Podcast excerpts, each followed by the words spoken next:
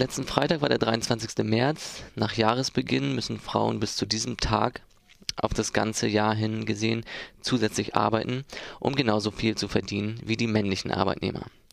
Dass dieser Zustand kaum tragbar ist, darin waren sich die meisten Passanten und die Frauen, die an einem eigens aufgebauten Informationsstand auf dieses Problem aufmerksam machten, einig.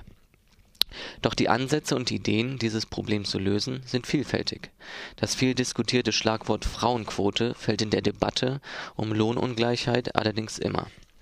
Über dieses Thema hat sich Lena mit Dr. Beate Rosenzweig unterhalten. Sie ist Politikwissenschaftlerin an der Uni Freiburg und hat einen ihrer wissenschaftlichen Schwerpunkte auf das Gebiet Geschlechter, der Geschlechterforschung gelegt. In der Diskussion um die Frauenquote vertritt sie einen klaren und eindeutigen Standpunkt. Nach wie vor sind Frauen in Aufsichtsräten, in Führungspositionen sehr viel seltener anzutreffen als Männer. Wie stehen Sie zur Einführung von Frauenquoten? Ich bin absolut für die Einführung der Frauenquote, weil sich ansonsten nur sehr langsam, das zeigt die historische Erfahrung, überhaupt etwas verändert. Wir brauchen die Quote. Wie sollen diese Quoten aussehen? Wie, wie hoch müssen Quoten sein? Über die Höhe der Quoten äh, kann man sicherlich sprechen. Wenn Sie über Aufsichtsräte sprechen und Sie meinen damit zum Beispiel Wirtschaftsunternehmen, dann könnte man äh, die Quote ja äh, zunächst allmählich entwickeln, dass man zunächst mal sagt, wir, der erste Schritt muss sein, dass wir in Richtung der 30 Prozent Hürde kommen, denn alle Forschungen belegen, dass erst mit Überwindung dieser 30-Prozent-Hürde äh, Frauen auch äh, mit ihren Interessen äh, wahrgenommen werden. Und deshalb würde ich sagen, es geht nicht in Wirtschaftsunternehmen sofort eine Parität zu fordern, aber eine 30-Prozent-Quote zunächst mal zu, verpflichtend zu machen und dann zu sehen, wie sich die Entwicklung gestaltet. Also wir sprechen dann tatsächlich von einer gesetzlichen Verpflichtung auch und nicht nur von einer Selbstverpflichtung von, von den Gremien. Ja, aus meiner Sicht ja.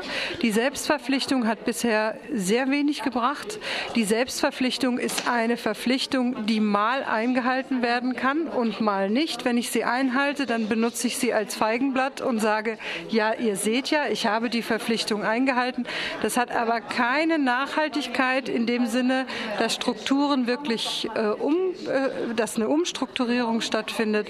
Und von daher gehe ich, wäre mein Plädoyer, wir brauchen eine festgeschriebene äh, Quote, über die man sich nicht einfach hinwegsetzen kann. Das würde dann aber ja schon einen eher starken Eingriff auch in die Marktwirtschaft darstellen. Wäre es dann nicht auch zunächst ausreichend, sich darauf zu konzentrieren, bessere Ausgangs- und Rahmen, Rahmenbedingungen zu schaffen, also mehr Kita-Plätze, flexiblere Arbeitszeiten? Ja, sicher. Das äh, ist aber meines Erachtens keine Entweder-Oder-Entscheidung. Entweder ich mache gesellschaftliche, äh, gesetzliche Quoten oder ich fördere die Vereinbarkeit von Familie und Beruf, unterstütze Qualifizierungsmöglichkeiten. Äh, Möglichkeiten für Frauen, mache Mentoring-Programme etc. Das eine schließt das andere nicht aus. Ich bin der Meinung, wir brauchen alles, äh, um Frauen in, um mehr Frauen in Führungspositionen zu bringen und auch tradierte Strukturen und vor allem Netzwerkstrukturen aufzubrechen. Und äh, dazu äh, gilt es sowohl Frauen zu ermuntern, sich für solche Führungspositionen auch zu melden, sich dafür äh, qualifiziert äh, äh, zu fühlen und diese Qualifikationen und Führungspositionen anzustreben.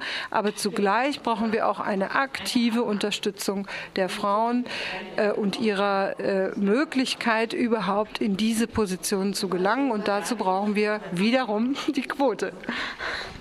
Und was kommt dann als nächstes? Eine Migrantenquote, eine Quote für Menschen über 60? Führt das dann nicht zu einer Personalplanwirtschaft? Ja, das ist eine sehr berechtigte Frage. Die Frage ist, äh, was machen wir äh, mit äh, anderen Benachteiligungsdimensionen? Da haben Sie völlig recht. Wir haben es ja vor allem in der Bundesrepublik auch zu tun mit einer Benachteiligung, was das Alter angeht. Es gibt ja viele Gesellschaften, wo Alter nicht so ein Diskriminierungsmerkmal ist, wie es bei uns im Beruf äh, ist. Auch da muss dagegen gesteuert werden. Das ist völlig richtig. Äh, auch äh, was die Förderung äh, von Migranten, Migrantinnen, ihre äh, langfristigen Berufsperspektiven in dieser Gesellschaft, äh, was die angeht, muss auch viel mehr getan werden.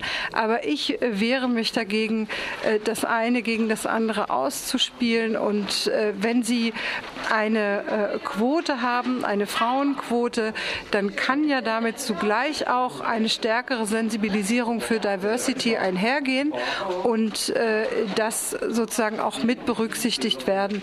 Äh, Sie werden es sicher nicht erreichen, das wäre der Idealfall, irgendwie so eine Form von Spiegelrepräsentation. Äh, Aber ich denke, der erste und wichtige Schritt wäre erstmal tradierte Strukturen aufzubrechen. Und hier gibt es genug qualifizierte Frauen, die bereitstehen und die mit äh, äh, großem Engagement Führungspositionen einnehmen können. Und da finde ich, muss unbedingt mehr getan werden.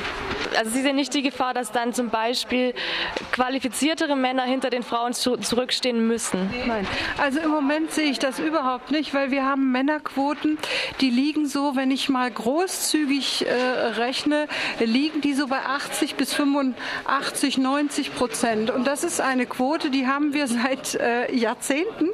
Und diese Quote, gegen die bin ich, äh, da bin ich der Meinung, die muss aufgebrochen werden. Ähm, und äh, ich äh, kann nur sagen, Artikel 3 unseres Grundgesetzes, der Staat arbeitet an der Verwirklichung der Gleichberechtigung der Geschlechter aktiv mit. Und ich finde, es ist ein Gebot des Gleichstellungsartikels, hier mehr zu tun und das einzufordern.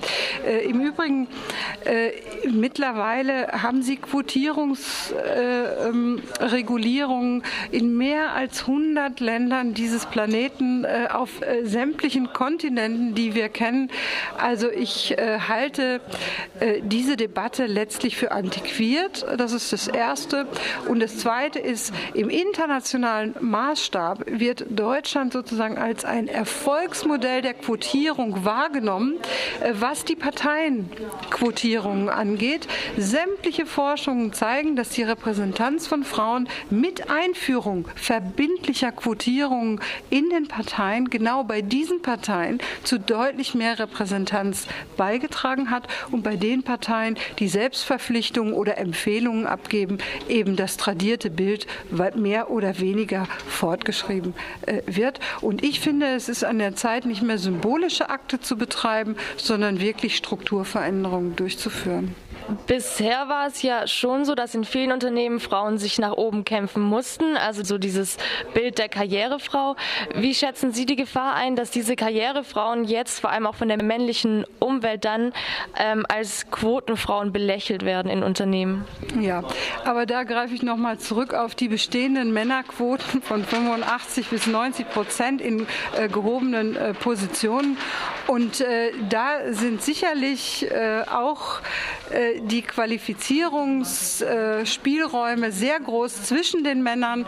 Und äh, also ich persönlich äh, finde diesen Quotenvorwurf, das finde ich ein Etikett, äh, das ist polemisch, das hat aber nichts mit letztlich Qualifikation zu tun. Denn Quote heißt ja auch, bei gleicher Qualifikation werden Frauen bevorzugt, bis eine Quote erreicht ist. Das heißt ja nicht, dass Sie als Studentin plötzlich ein DAX DAX-Unternehmen führen, nur weil sie eine Frau sind. Also auf dieses Niveau der Debatte brauchen wir uns eigentlich, glaube ich, gar nicht mehr äh, runter bewegen. Dankeschön. Ja. Das war Dr. Beate Rosenzweig, die für eine gesetzlich festgelegte Frauenquote plädiert. Lösungswege, die Lohnungleichheit zwischen Mann und Frau zu beseitigen, gibt es also. Ob der Equal Pay Day in Zukunft vielleicht um einige Tage oder sogar Wochen vorverlegt werden muss, hängt nun davon ab, inwiefern und wie schnell diese Ansätze umgesetzt werden.